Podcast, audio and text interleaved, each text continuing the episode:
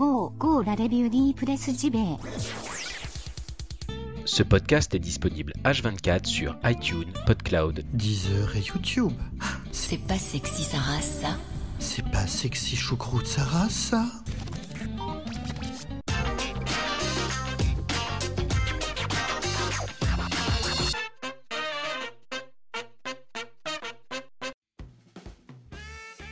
Bienvenue à toutes et tous, bienvenue dans la revue de presse JV, votre podcast quotidien qui vous parle de jeux vidéo chaque matin. Nous sommes le mardi 3 avril. Hier, c'était un jour un petit peu spécial, une édition un petit peu spéciale hein, où je vous ai parlé de la fin de nos lives, ça me tenait vraiment à cœur. Voilà, si vous ne l'avez pas encore écouté, euh, je vous invite euh, à le faire. Aujourd'hui donc on reprend une formule un peu plus classique hein, de l'émission. Si vous êtes là euh, derrière vos oreillettes, c'est que vous avez survécu à tous ces poissons d'avril complètement pourraves hein, qu'on a eu euh, sur le net. Donc bravo à vous, vous êtes des survivors, c'est très bien. Et voilà, je vous propose tout de suite de commencer par une petite brochette de news de derrière les fagots. Allez, c'est parti.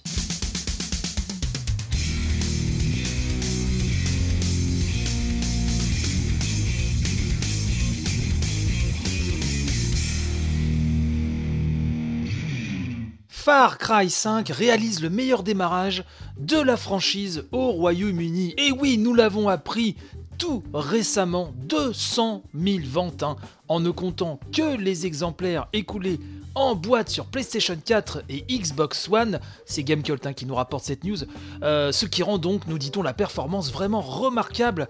Et donc Far Cry 5, c'est très certainement mieux vendu également hein, en téléchargement comparé aux précédents épisodes.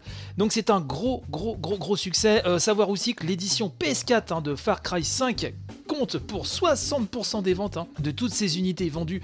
Et c'est donc le sixième plus gros démarrage pour une production Ubi au Royaume-Uni. Voilà, Far Cry 5, quel succès En ce moment, chez Ubi, on a vraiment euh, la patata, c'est clair. Euh, du côté de Fortnite Battle Royale, et plus précisément dans les notes du patch 3.4 du jeu, on peut euh, apercevoir qu'Epic Games a carrément supprimé comme ça de but en blanc l'option qui permettait donc de jouer en 30 images secondes sur PlayStation 4 et Xbox One. Et oui, parce qu'il y a eu un travail d'optimisation et donc Epic Games pense que voilà, il n'y a plus besoin de vouloir continuer à jouer en 30 images par seconde au lieu bah, donc des fameuses 60 images par seconde. Voilà, c'est comme ça, c'est pas autrement. Écoutez, tant que c'est dans ce sens-là, finalement, si vraiment ça tourne bien, j'ai envie de dire pourquoi pas. Euh, Steam World Dig 2 une date est tombée pour la version physique sur PlayStation 4 et Switch, c'est Rising Star Games hein, qui euh, donc va se charger d'éditer la version boîte aux États-Unis pour le 22 mai et le 27 avril, donc plutôt sur le continent européen. Je rappelle que si vous êtes abonné euh, Amazon Prime et donc de facto vous êtes automatiquement Twitch Prime. Sur Twitch Prime, les jeux d'avril sont arrivés, il y a du lourd et notamment Steam World Dig 2 qui est donc offert entre guillemets dans euh, cette fournée d'avril. Euh, vraiment, la Select tous les mois sur Twitch Prime est excellentissime. Et moi qui attendais ce jeu avec une grande, grande, grande, grande, grande impatience, et ben je suis comme un foufou. J'ai eu le temps de l'essayer une petite heure hier et. Voilà, je ne sais pas si j'aurai le temps d'y retoucher un petit peu avant le week-end prochain, mais en tout cas, je suis comme un foufou. On va parler de The King of Fighter 97 Global Match qui avait été annoncé hein, en tout début d'année 2018. Et ben ça y est, ça se rapproche. La date de sortie est tombée sur PC, PS4 et euh, PlayStation Vita. Donc ce sera pour le 5 avril 2018. hein, et c'est Sony qui nous apprend ça euh, sur le blog officiel. Alors n'oubliez pas, il y aura des fonctionnalités online, du crossplay euh, sur la famille des consoles PlayStation. Bref, le bonheur. Euh, Sega, euh, on en avait parlé, ça aussi avait annoncé l'arrivée d'une série animée Sonic Mania. Et donc euh, le premier épisode est déjà en ligne, sachant que cette série intitulée Sonic Mania Adventures se composera au total de 5 bons épisodes. Alors je vais pas vous le cacher, j'ai pas eu le temps d'y jeter encore un œil. Ah, si certains parmi vous l'ont euh, regardé, n'hésitez pas à faire part de vos retours hein, sur le Discord, sur le compte Twitter de l'émission, at revue de presse tout collé, vous ne le savez que trop bien. Euh, on va parler aussi de SNK Heroines Tag Team Frenzy qui euh, finalement fera un saut dans les salles d'arcade. Alors, vous le savez, c'est le jeu de baston hein, PS4, Switch, réunissant des héroïnes, hein, des euh, jeux de baston SNK. Et ben, il va faire un petit tour, un petit peu avant l'été, si tout se passe bien, en tout cas au Japon, dans les salles d'arcade. Écoutez, pourquoi pas. dernière news de cette brochette jolie, un concert qui sera consacré aux musiques de l'immense saga Metal Gear va se dérouler le 28 octobre donc 2018, hein, au Palais des Congrès de Paris, avec pas moins de 70 musiciens dirigés par Nicolas Buck. Il y aura également la présence de la chanteuse Donna Burke. On nous apprend également qu'un système de projection vidéo HD sur écran géant sera aussi de la partie. Euh, et enfin, sachez que les tickets sont en vente sur la boutique La Fée Sauvage.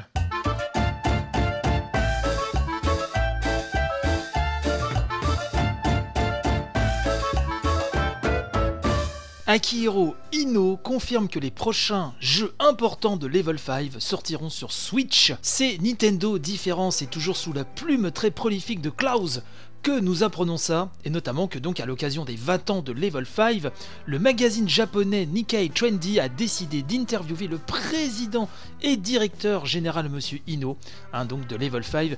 Il a notamment parlé des futurs projets de la firme sur Switch et a également confirmé un événement Level 5 Vision 2018 pour cet automne. Alors Monsieur Ino révèle tout d'abord, hein, nous dit Nintendo Différence, que Level 5 compte bien soutenir la Switch en sortant tous leurs prochains titres importants sur la console, à commencer par The Snack World 3 Gerrers Gold le 12 avril et Inazuma Eleven RS cet qui est aussi prévu hein, sur PS4, iOS et Android.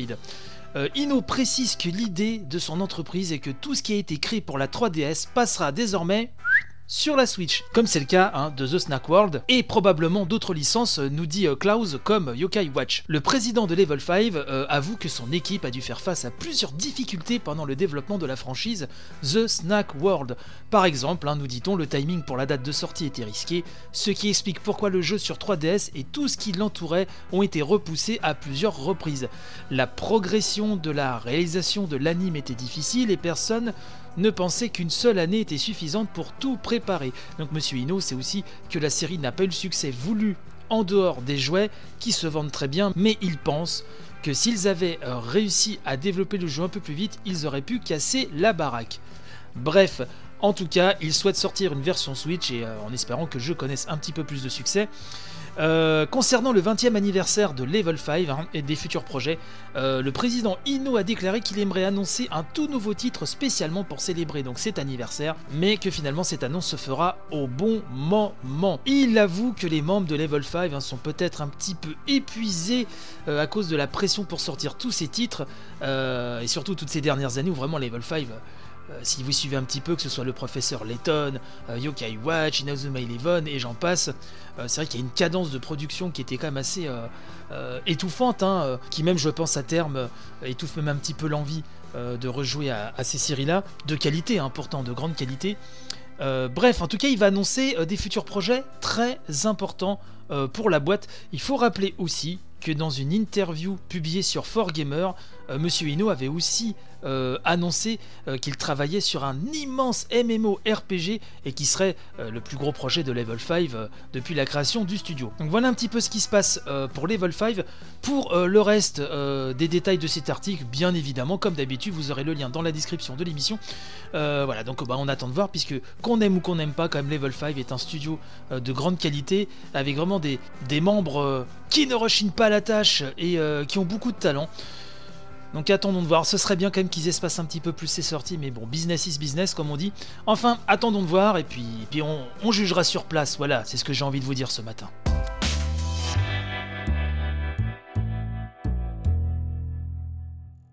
Le producteur de Monster Hunter, un monsieur Ryozo Tsujimoto, monte en grade chez Capcom. C'est Gamecult qui nous apprend cela, car effectivement, l'éditeur japonais hein, a revu un petit peu son organisation euh, à l'occasion de la nouvelle année fiscale hein, qui a débuté dimanche euh, dernier, donc le 1er avril.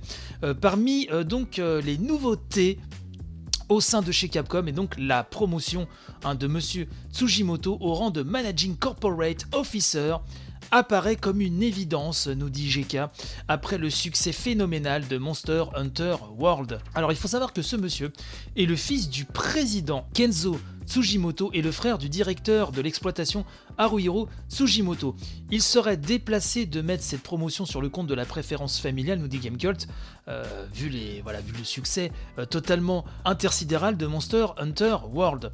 Euh, bien connu pour être le visage principal hein, de la franchise Monster Hunter, hein, nous dit Jarod sur Gamecult, Ryozo Tsujimoto a rejoint Capcom en 1996 et a débuté comme planificateur sur des titres comme Auto Romancer et Resident Evil Outbreak. Cela ne nous rajeunit pas, mes amis. Euh, et donc, av- avec euh, dès le départ des dispositions pour la programmation de jeux en réseau, nous dit-on. Il a été programmeur, donc, euh, notamment sur le premier Monster Hunter et est devenu euh, le producteur attitré de la saga en 2007 avec l'épisode Monster Hunter Freedom 2. Sous sa direction, nous dit-on, Monster Hunter est devenu la seconde plus grosse licence de l'histoire de Capcom avec 48 millions d'exemplaires vendus. Vous imaginez quand même euh, dans le monde. hein. Après Resident Evil, hein, qui lui est à plus de 82 millions. Mais bon, quand même, le score est assez phénoménal, euh, alors que la communauté Monster Hunter hein, euh, semblait définitivement figée sur les consoles portables. hein. C'est ce que nous explique ce papier, et que la franchise euh, n'avait jamais vraiment explosé en Occident, à part une niche infidèle qui y jouait régulièrement, mais enfin, c'était pas non plus l'explosion. Euh, bah, Monster Hunter World a été un sacré pari, et finalement a fait voler en éclats les barrières pour que tous les joueurs de Monster Hunter se tiennent la main et finalement communient avec leur saga préférée à travers cet épisode très réussi, il est vrai, euh, sous-titré World. Bref, sur PlayStation 4 et Xbox One, le jeu, donc Monster Hunter World, hein, si vous suivez, est devenu en l'espace de deux mois le plus gros succès mondial de l'histoire de Capcom, avec plus de 7,5 millions d'exemplaires vendus. C'est complètement fou, et donc c'est ce succès incroyable qui permet à Monsieur Tsujimoto eh ben, d'intégrer euh, vraiment le cercle des Managing Corporate Officers de chez Capcom, une sélection, nous expliquons, de 8 dirigeants parmi lesquels hein, se retrouve Jun Takushi, hein, le directeur de la première division de développement de Capcom, qui a aussi bien travaillé sur Street Fighter 2, Resident Evil, Lost Planet et j'en passe et des meilleurs. Et mais dans le cadre de cette promotion, nous expliquons enfin, euh, Monsieur Tsujimoto est également placé aux commandes de la seconde division de développement de Capcom et demeure en outre chargé de la section mobile dont le seul succès notable est je vous le donne en mille, mon cher Émile. Monster Hunter, oui, je fais des jeux de mots pourris, mais il est tôt, je n'ai pas beaucoup dormi. D'ailleurs, euh, il se passe beaucoup de choses au niveau de mon emploi du temps, mais je vous en parlerai en temps voulu. Donc, vous comprendrez, vous, vous excuserez d'autant plus euh, ce jeu de mots complètement pourri, voilà. La fatigue, mon âge avancé, tout ceci fait un cocktail finalement explosif qui euh, déboule sur ce jeu de mots complètement honteux, mais que j'assume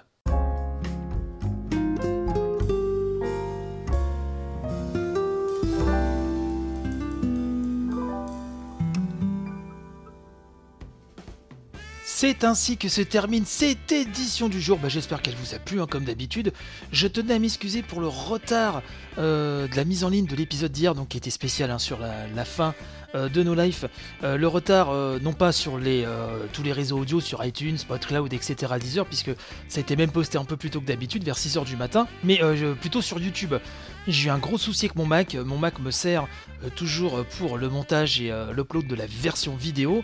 Euh, sachant que j'ai euh, transféré toute la réalisation audio euh, via Audacity sur euh, mon PC, mais sur le Mac, voilà, je fais toujours euh, l'export vidéo puisque j'ai tout ce qu'il faut dessus. Mais voilà, mon Mac est en souffrance. Euh, j'ai réussi un peu à colmater euh, un peu toutes les toutes les fuites, tous les petits soucis, donc j'ai pu mettre l'épisode en ligne tard dans la journée hier. Je suis désolé. Normalement, ce matin, le problème est réglé. Bref, euh, si cette émission vous a plu, bah, n'hésitez pas à la partager en masse sur les réseaux sociaux. C'est super important. Je tenais à remercier une fois de plus hein, les tipeurs. Euh, pour leur euh, précieuse aide. Si vous voulez avoir euh, des petits bonus inédits, comme notamment, enfin, en tout cas un beau bonus même inédit le, samedi, l'émission du samedi avec la revue de presse rétro, et ben n'hésitez pas, allez voir ça sur le Tipeee, ça me fera plaisir. Et puis bah, je vous souhaite dans tous les cas une excellente journée. Portez-vous bien. Aujourd'hui, c'est jour de grève. Alors, j'aurais peut-être dû faire une émission de 3 heures hein, pour vous accompagner dans les transports, parce que ça va être très très dur. Mais malheureusement, je n'ai pas le temps de faire plus long que cela. Euh, mais écoutez, euh, pour ceux qui n'ont pas le choix, euh, qui prennent les transports ou qui sont obligés de prendre la bagnole, bref, j'imagine que ça doit être très très très très compliqué pour vous. Donc, je vous souhaite bon courage pour votre périple. On se retrouve demain, de toute façon, sans problème, même heure, même chaîne, même flux. Vous ne le savez que trop bien. Jouez bien, portez-vous bien, panachez robustesse, et je vous dis donc à demain. Allez, bye bye.